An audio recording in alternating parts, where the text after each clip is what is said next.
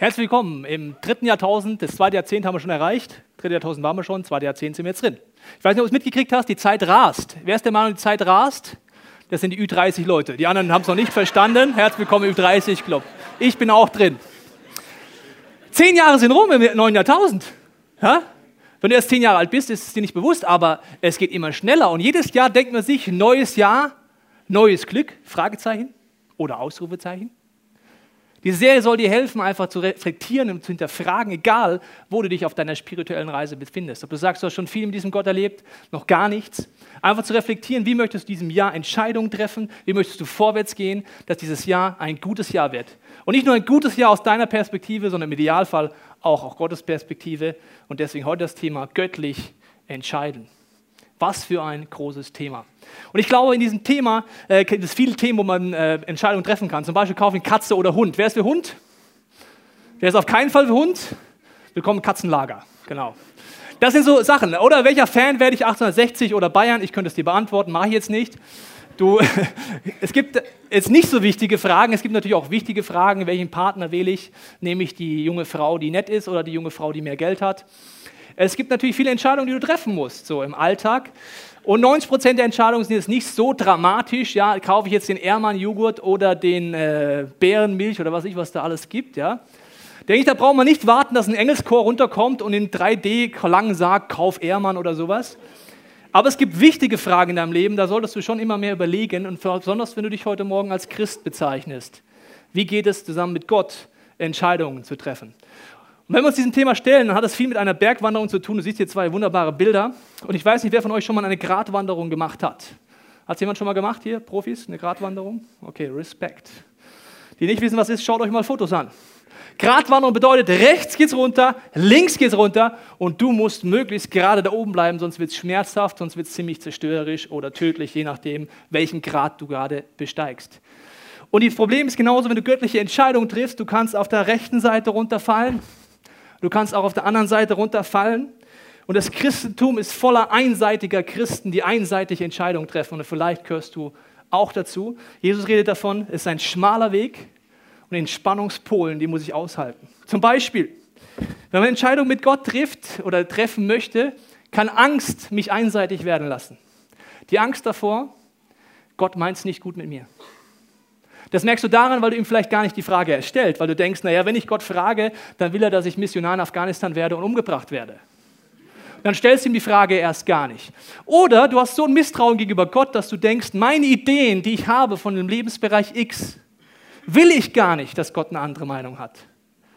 Warum? Weil ich ihm misstraue, dass es gut mit ihr meint. Und Christen sind gut darin, sich auszureden, nicht Christen genauso gut. Man kann es dann christlich ausdrücken, man kann dann seinen eigenen Willen göttlich darstellen, mit christlichen Vokabeln aufpimpen. Es bleibt trotzdem meine Idee von diesem Lebensbereich.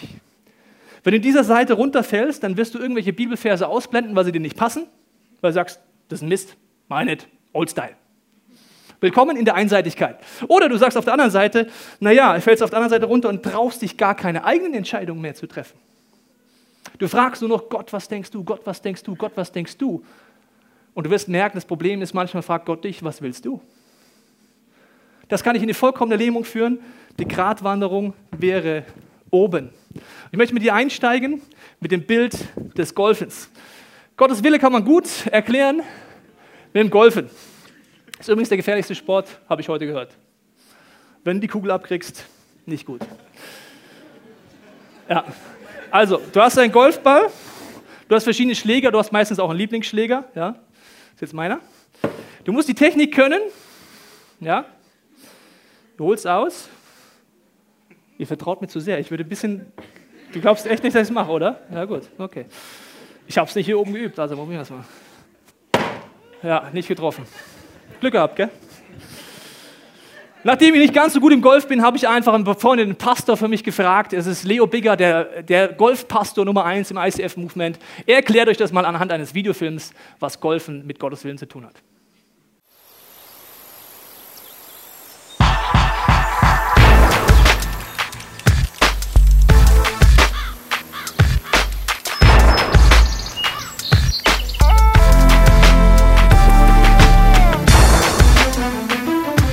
Ich möchte dir den Willen von Gott anhand vom Golfspielen erklären von einem wunderbaren Golfplatz. Erstens, es gibt einen Golfdesigner, der designt das ganze Golfspiel, das Out und das Fairway und das Ziel und die Flagge, wie weit, wie breit, wie hoch, das wird designt.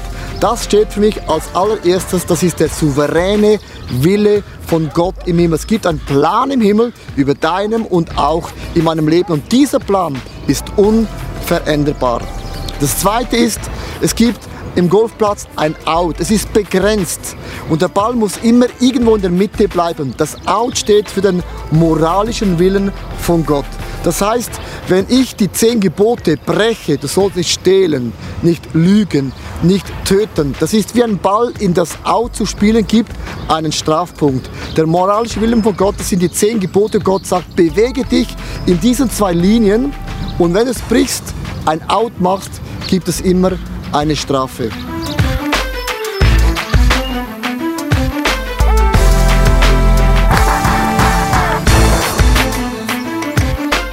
Und das dritte ist mein persönlicher Wille, den Gott mir und auch dir gegeben hat. Also wie man diesen Ball da vorne das Loch spielt, das ist eine Philosophiefrage. Das ist die Frage, was ist mein Lieblingsschlägel, was ist mein bester Schlag, den ich habe. Das ist von Person zu Person total unterschiedlich. Du kannst den Ball hochspielen, flach spielen, eine Kurve machen, du kannst den Ball drehen. Das spielt alles keine Rolle. Du kannst auch zickzack schießen, ist keine Frage. Das Entscheidende ist, ist der Anfang und wo muss der Ball in unserem Leben hinkommen. Das ist der persönliche Wille, wo Gott zu dir sagt, ich habe dir Talente gegeben und setze es ein auf deine Art. Das Ziel ist gesetzt und das ist immer am Ende unser Jesus.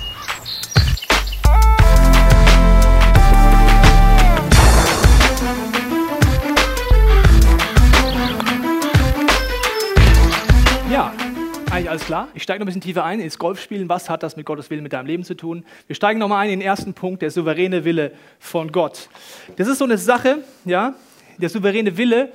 Die Christen sagen das immer, aber sie setzen es nicht um. Sie sagen, in der Bibel ist der meiste Teil von Gottes Wille schon erklärt. Was ich faszinierend finde, ist, wie viel Prozent der Christen dann dieses Buch aufschlagen. Das ist ein ganz tiefer Punkt jetzt. Das ist fast der tiefste Punkt heute. Also entweder machst du bla bla blub blub blub, ja, ja, ja, Bibel. Pff, pff. Dann glaubst du es gar nicht und dann glaube ich auch, warum du es nicht auflegst. Oder du hast ein Gewissensproblem. Wenn du der Meinung bist, 98% von Gottes Ideen stehen da schon drin, der souveräne Wille Gottes, das Design, das er in dich gelegt hat, seine Grundvorstellungen für dein Leben stehen da drin und du schaust nie rein, ist ein gewisses Problem, würde ich sagen. Das sehe ich genauso wie bei meinem Sohn. Er ist äh, ein Jahr und sieben Monate alt mittlerweile, nicht mehr sechs Monate, sieben Monate. Und er ist an dem gleichen Punkt, wo ich mich drin wiedererkenne, als Christ, als jemand, der mit Gott unterwegs ist. Gibt folgende Situation, ich habe einen wunderbaren Laptop zu Hause und an diesem Laptop hat mein Sohn schon mitgekriegt, cool, da kommt Musik raus, da kann man Filme gucken und der Papa schaut da immer rein und tippt da irgendwie rum. So stelle ich mir vor, was er bis jetzt verstanden hat. Also sieht er den Laptop irgendwo stehen, was macht er? Da, hin und boom, haut mit den Händen drauf, pam, pam, pam, pam, pam, pam, pam. Wahrscheinlich will er irgendwelche Musik abspielen, Videos gucken oder denkt einfach nur, es ist lustig. Und dann kommt der Papa und sagt, nein, das gehört dem Papa. Ist so. Das Problem ist, ich müsste ihm jetzt eigentlich den souveränen Willen des Erfinders erklären. Ich müsste ihm erklären, was ist ein Computer, wie setzt man einen Computer aus, wann kommt Musik raus, wann kommt keine Musik raus, wie verwendet man das Ding, wann macht es süchtig, wann ist es gut, wann ist es negativ, wann ist es destruktiv, positiv und so weiter. Ich müsste ihm extrem viel erklären. Als Babychrist, als Babykind ist das fast nicht möglich. Da verstehe ich immer nur Folgendes. Gott sagt nein. Warum? Keine Ahnung. Das Problem ist, wenn das dein Bild von Gott ist, würde ich die Bibel auch niemals aufschlagen. Weil da kommt noch so nicht den Computer anfassen Aktion. Und das auch nicht anfassen. Oh Mann. Der Punkt ist, du musst anfangen zu verstehen, was ist das göttliche Gedanke hinter all den Angeboten in der Bibel. Der souveräne Wille Gottes ist von der ersten bis zur letzten Seite in diesem Buch. Das Problem ist, viele Leute lesen die Bibel falsch. Zum Beispiel folgendermaßen, du stehst dir auf und versuchst, den Text einfach zu lesen. Denkst dir, ja gut, verstehe nichts, hm, okay. Der Erfinder dieses Buches sagt, du brauchst den Erfinder selber, um zu verstehen, was er sich dabei gedacht hat. Du brauchst den Geist Gottes, der dir erklärt, was meint er damit wirklich. Ich mache dir ein Beispiel. Mein Sohn mit dem Computer tut sich lauter Zusatzregeln ausdenken, weil er nicht verstanden hat, warum er nicht ran darf. Er hat nur Nein verstanden, Verbotsdenken. Also geht er immer in die Nähe von dem Laptop und von der Anlage, wo er meistens angeschlossen ist, und sagt, nein, Papa. Schaut zu mir, lächelt, geht einen Kreis, geht ein bisschen näher hin und sagt, nein. Schaut zu mir, geht wieder weg, geht wieder hin, dann geht er so ganz knapp drüber mit der Hand so, aber berührt es nicht, ja so, nein. Ich stehe nur da und denke mir, ja, und irgendwann fasst er dann doch hin und macht Boom und dann kriegt er Konsequenzen von Papa. Aber er versteht es nicht. Verstehst du als Babychrist? Und vielleicht bist du, bezeichnest du dich auch gerade als Babychrist, weil du frisch im Glauben bist. Und nur weil du älter im Glauben bist, kannst du trotzdem übrigens in Klammern immer noch ein Babychrist sein. Ich möchte nicht zu nahe treten. Aber ein Babychrist liest so die Bibel, versteht das Design nicht. Und das ist genauso wie zu Zeiten von Jesus. Da kommen die Jungs und Mädels drumherum, die ernsthaft probieren, mit diesem Gott zu leben. Ernsthaft probieren, Gottes Willen herauszufinden. Das war ihr primäres Ziel, Gottes Willen herauszufinden. Und sie lesen ein Gebot, ein Angebot Gottes. Das ist nichts Moralisches. Du sollst den Sabbat heiligen. Das ist nichts Moralisches. Und dann denken sie, hat jemand verstanden? Nö. Gut, aber wir müssen sicher gehen, dass wir jetzt nichts falsch machen hier. Also tun sie lauter Zusatzregeln machen. Das wäre genauso, wenn mein Sohn sich denkt, naja, der Papa hat irgendwas mit diesem Computer gesagt, den darf man noch nicht mal anfassen. Ich habe nur von draufschlagen geredet eigentlich. Ja? Den darf man nicht anfassen, da darf man nicht hingucken. Aber er dreht sich die ganze Zeit um diesen Punkt. Das, die Wohnung ist riesig bei uns, es gibt so viele Spielsachen, aber nein, nein, Papa. Der bleibt die ganze Zeit da. Willkommen in der Sünde. Der, nein, das darf ich nicht. Nein. Ich habe zwar nicht verstanden, warum Gott, aber nein. Ja? In unserem Leben sieht es oft genauso lächerlich aus, wie ich als Vater sich denke, Junge, ich würde dir gerne erklären, aber du musst erst ein bisschen älter werden. Dann erkläre ich dir den Computer, dann wirst du ihn nutzen dürfen. Stand heute, wir müssen es ein bisschen auf Unmündigkeitsschiene lassen. Die Bibel sagt, das Ziel ist für dich, dass du ein mündiger Christ wirst. Beim Sabbatgebot war es dann so, die Leute haben sich gedacht, sie haben nicht verstanden, warum man diesen Tag frei machen soll, also haben sie Zusatzregeln gemacht. Wie viele Schritte darf man gehen? Was darf man wie? Darf man den Esel noch reiten oder nicht reiten? Und so weiter und so fort. Und Jesus kommt auf die Erde und denkt sich, ach du liebes Lieschen, was macht ihr denn hier? Wir tun den souveränen Willen Gottes, den wir in der Bibel gelesen haben, umsetzen. Und Jesus denkt sich, alter Falter, Ihr habt die Idee nicht verstanden. Das wäre genauso, wenn mein Sohn einfach lebenslang da stehen bleibt, da darf man nicht draufhauen. Warum? Man darf halt nicht draufhauen. Der Papa hat zwar da immer Spaß, das ist übrigens unser Bild von Sünde, ne? Es wäre Spaß, aber Gott verbietet es mir. Computer sind neutral, wenn man weiß, wie man damit umgehen kann. Und so ist auch beim Sabbatgebot. Und der Punkt ist, ich mache dir ein Beispiel mit diesen Zusatzregeln, die werden immer falsch. Meine Frau und ich zum Beispiel haben gemerkt, Sabbat ist etwas Faszinierendes und ich habe ein Jahr lang gesucht in der Bibel, was bedeutet es. Ein Jahr lang ist lang, gell? Weil ich gemerkt habe, ich habe so viele Ideen in meinem Kopf, was sein könnte. Ich wollte wissen, Gott, was denkst du dir? Ich habe lauter Bibelstellen gelesen und habe gemerkt, das ist ein Tag, wo ich so tun darf, als wäre alles erledigt. Ich darf so tun. Es ist nicht alles erledigt, das habe ich früher gedacht. Und ich habe gedacht, wenn ich alles erledigt habe, kann ich keinen Sabbat machen. Das ist ein Tag, wo ich lernen darf, einfach zu sein. Im Englischen heißt es Human Being, wir sind aber oft Human Doings. Du bist ein Human Being, so bist du geschaffen. Der Sabbat ist eine Chance, aus diesem Rad auszubrechen, wieder zu sein, aufzudanken an Körper, Seele und Geist. Und jetzt kommt das Problem. Gott sagt, du darfst einen Tag lang, und ich kann jetzt nicht tief genug einsteigen, aber ich möchte es dir kurz zeigen, einfach von der Arbeit ruhen. Und wenn ich dir jetzt Zusatzgebote machen würde, würden die falsch. Warum? Ich würde sagen, als Tobias Teichen, Ausleger der Bibel, Gebote Gottes auslegen, sage ich dir einfach, es ist verboten am Sabbat shoppen zu gehen. Weil shoppen ist die größte Arbeit, die einem Mann auferladen werden kann. Du darfst nur nicht mal dran denken, das ist schon Arbeit. Das ist Tobias Teichen Idee. Dann würde mal eine Frau vorbeikommen und sagen, was? Das entspannt mich, ein paar Prospekte durchblättern, das wäre noch schön und das wäre noch schön und schon ist alles toll. Die sagt dir, Sport ist Arbeit, lieber Tobias. Du darfst an Sport noch nicht mal denken. Beide würden wir es voll verpassen. Merkst du, wir verstehen nicht, was der Punkt eigentlich ist, machen Zusatzgebote, werden komplett falsch, schräg, in Klammern Christen. Entschuldigung, ich bin auch einer, ich darf über mich selber lästern. Wenn du keiner bist, findest du es lustig, wenn nicht, dann nicht. Also das ist der entscheidende Punkt. Ein Zitat habe ich dir mitgebracht von, das heißt, äh, wir sehen die Dinge nicht so, wie, wie, wie sie sind, sondern wir sehen die, sie so, wie wir sind. Wir sehen die Dinge nicht so, wie sie sind, sondern wir sehen sie so, wie wir sind. Also wenn mein Gottesbild so ist, meine Prägung ist, meine Tradition so ist, dann verstehe ich das alles bei Gott so. Und dann gut Nacht und zu, dann kannst du die Bibel auch zulassen. Du brauchst Gott, der dir zeigt, was denkst du. Und beim moralischen Willen nur ganz kurz davor, das ist nicht das Grunddesign, das sind die Gedanken, wo Gott sagt, das ist das Aus im Golfspiel. Es gibt eine Spielfläche, da darfst du dich frei bewegen, links, rechts, geradeaus. Aber es gibt ein Aus und wenn du da rausspielst, dann wird es dir schaden. Zum Beispiel mein Sohn. Beim Computer könntest du sagen, naja, der Tobias, der alte Geizhals, könnte doch mal seinen Sohn den Computer kaputt hauen lassen. Das sind halt 1500 Euro kaputt, das stell die halt nicht so an. Aber unsere Kaffeemaschine zum Beispiel, ja, da hat er auch beim Papa gesehen, bei der Mama, es gibt einen roten Knopf, es gibt einen grünen Knopf. Man muss erst den roten Knopf drücken und dann den grünen, dann kommt da was raus, dann stellt man irgendwas drunter und dann holt man es runter. So, jetzt kommt die gleiche Situation, was sagt der Papa? Nein, Warum? Ich müsste ihm jetzt erklären, was ist Kaffee, was ist heiß? Warum tut heiß weh und warum ist es keine schlaue Entscheidung, einen Kaffeekelch oben hier über zu schütten? In der Theoriebasis, ohne dass er es bis jetzt ausprobiert hat. Das ausprobieren und dann müsste ich nur sagen, Kaffee ist wieder neutral, Kaffee kann dich süchtig machen, Kaffee ist aber auch was Gutes, du kannst damit ein Leben genießen oder du bist ein Koffein-Junkie. Äh, ja?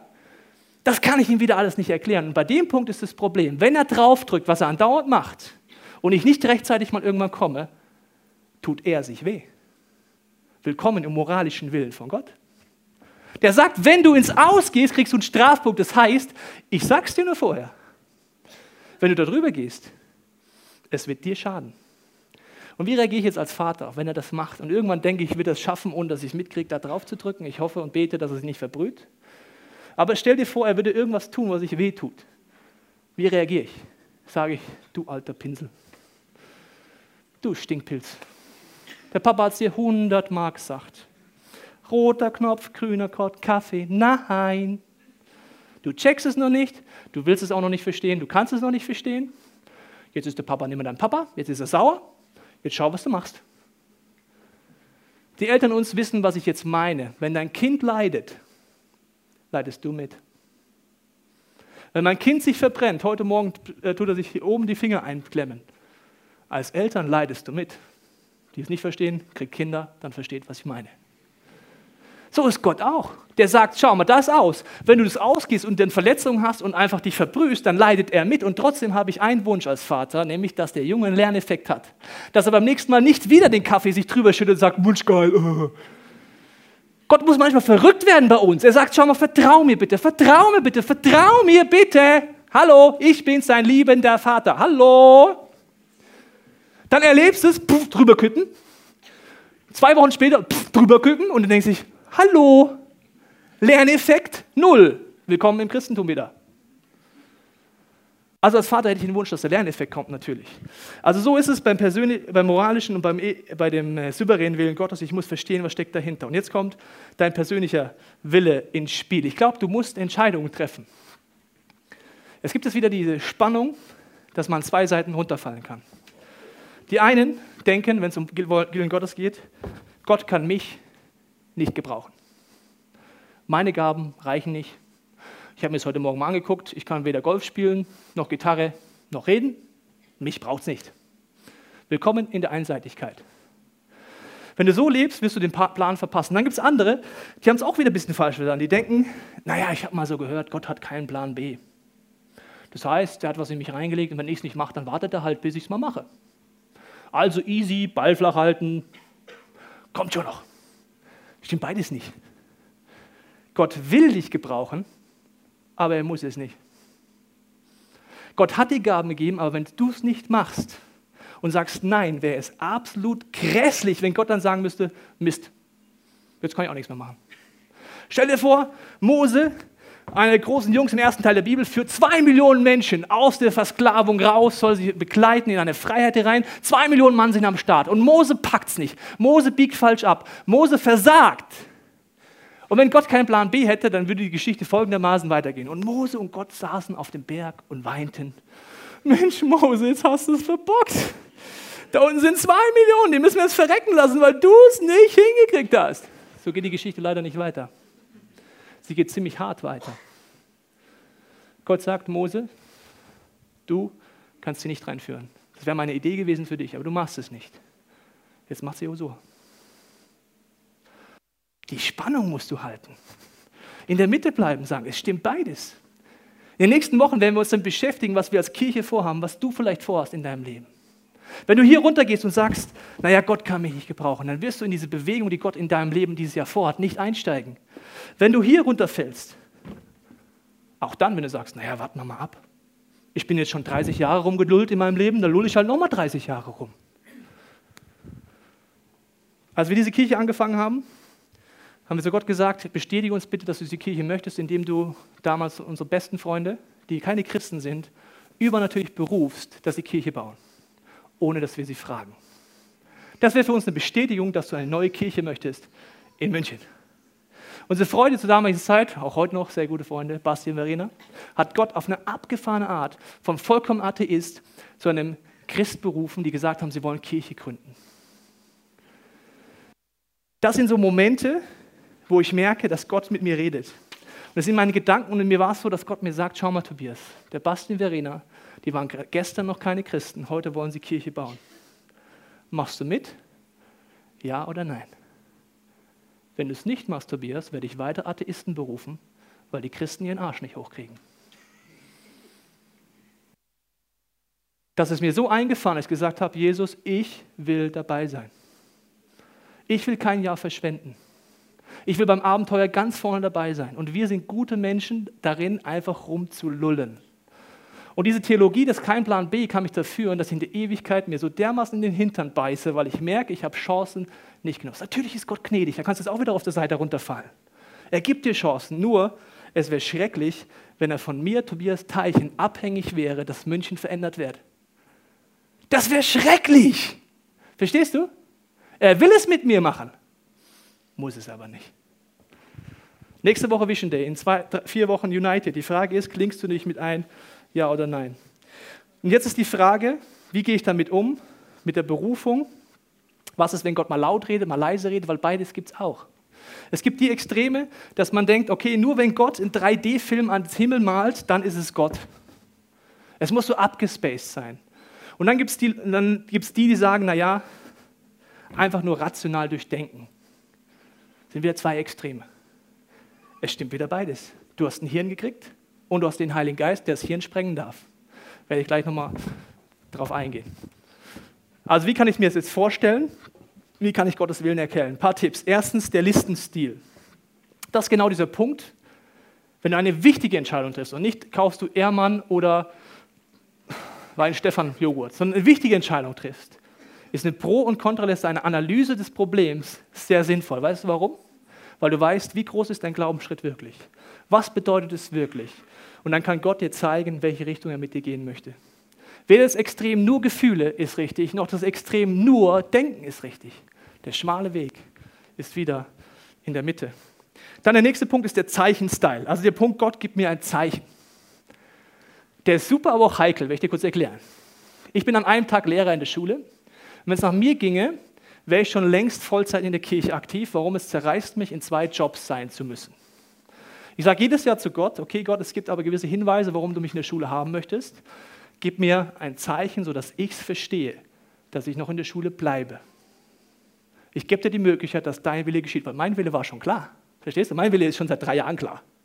Ich könnte es jetzt hinbiegen, mir Bibelstellen aussuchen, gehen in das verheißene Land, ich bin mit dir oder keine Ahnung was bisschen Bibelroulette spielen und dann würde ich sagen, Mensch, Gott will das. Ich will immer die Möglichkeit haben, geben, zu mir zu reden. Und ein Zeichenstyle war es dann so, zum Beispiel vor zwei Jahren war ich wieder an dem Punkt, da habe ich meiner Frau gebetet, ziemlich lange. Und dann war mein Gebet an einem Punkt, wo ich leise und ich habe gemerkt, meine Motive stimmen und ich sage zu Gott, wenn du wirklich möchtest, dass ich nächstes Jahr nochmal in die Schule gehe, brauche ich zwei Zeichen von dir. Erstens, ich brauche einen Stundenplan, der wirklich auf einzelne Tage festgelegt ist, sich nicht zerzettelt. Und ich möchte keine Hauptfächer mehr unterrichten weil bei Hauptfächern bedeutet es, dass du wesentlich mehr Aufwand hast, du bist 50 Prozent angestellt, arbeitest aber für 80 Prozent. Gott hat das gemacht, abgefahrenerweise. Ich bin jetzt Sportlehrer, was sehr cool ist. Der braun gebrannte Sportlehrer, immer ein cooler Outfit unterwegs. An einem Tag in der Schule. Ich sag dir, was jetzt heikel ist an diesen Zeichendings. Ja? Du kannst dich selber so dermaßen beeiern. Ja?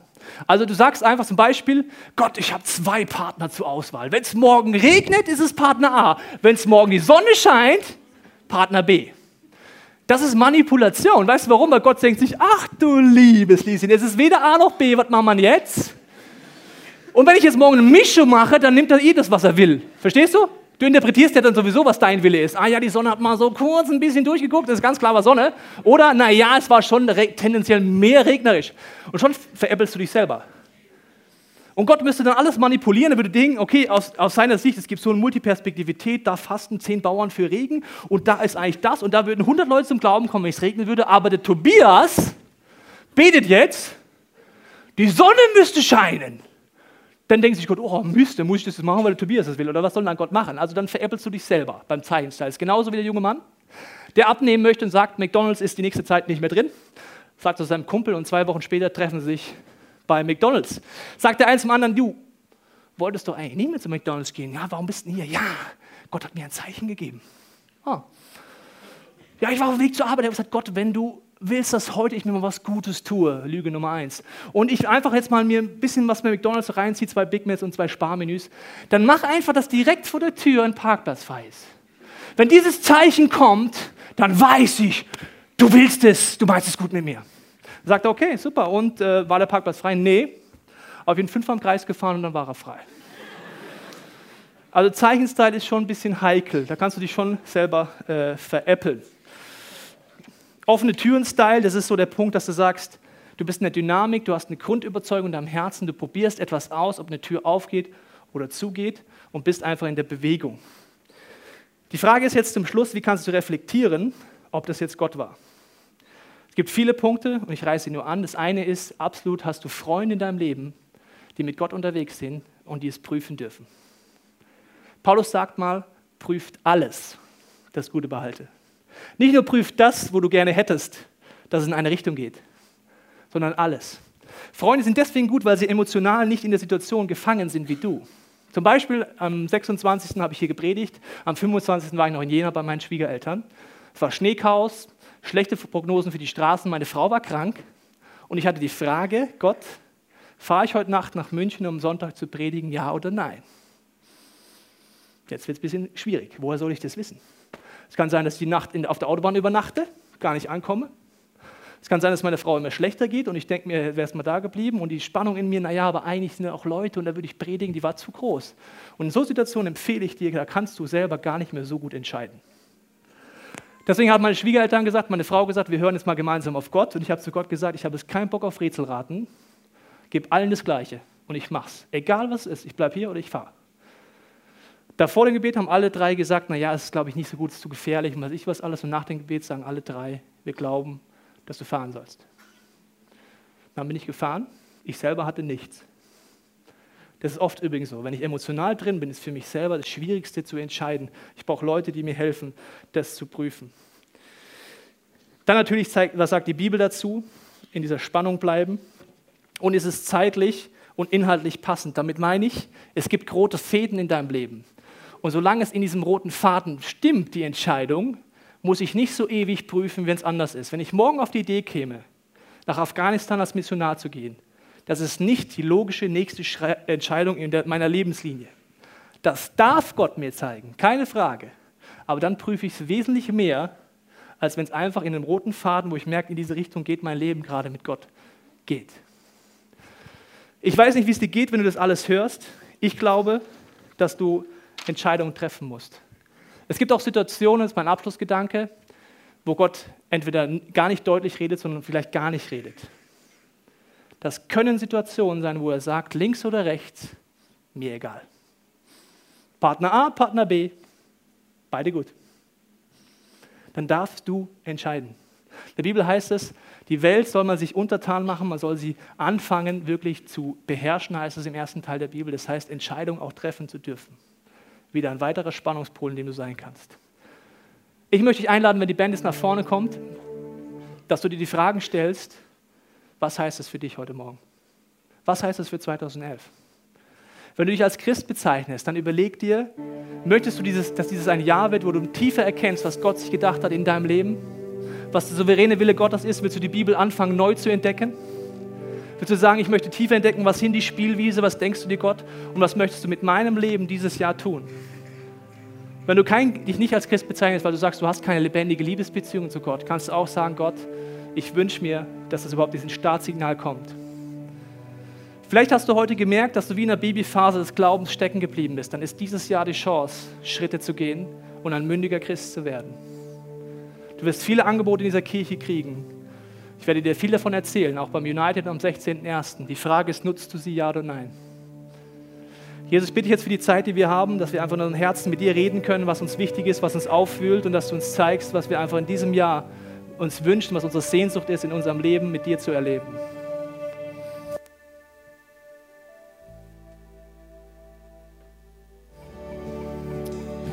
Corrie ten Boom hat mal gesagt, je mehr du den Willen Gottes tust, desto besser wirst du den Willen Gottes erkennen.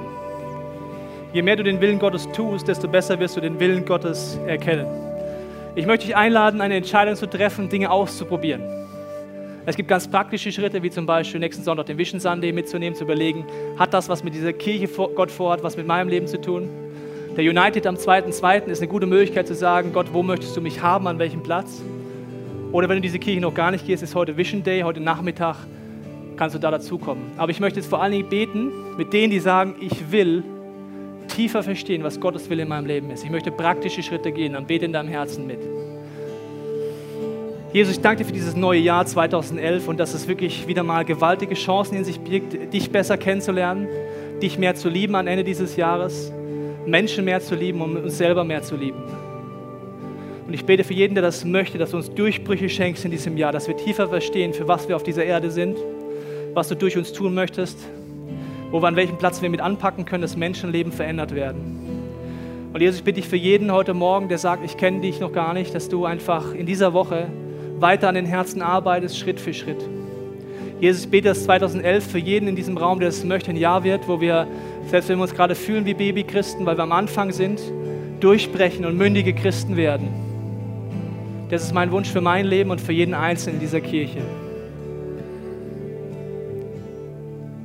Wir möchten als Abschluss dieses gesungene Gebet nehmen, wo es heißt, äh, Jesus, nimm mein ganzes Leben. Und wenn du möchtest und sagst, du bist an diesem Punkt, kannst du das als dein Gebet singen für dieses Jahr. 2011, Gott, dein Wille soll geschehen. Ich möchte nicht mehr meinen Willen hinbiegen, sondern tiefer verstehen, was du vorhast in meinem Leben. Und wenn du möchtest, kann das dein Gebet sein jetzt.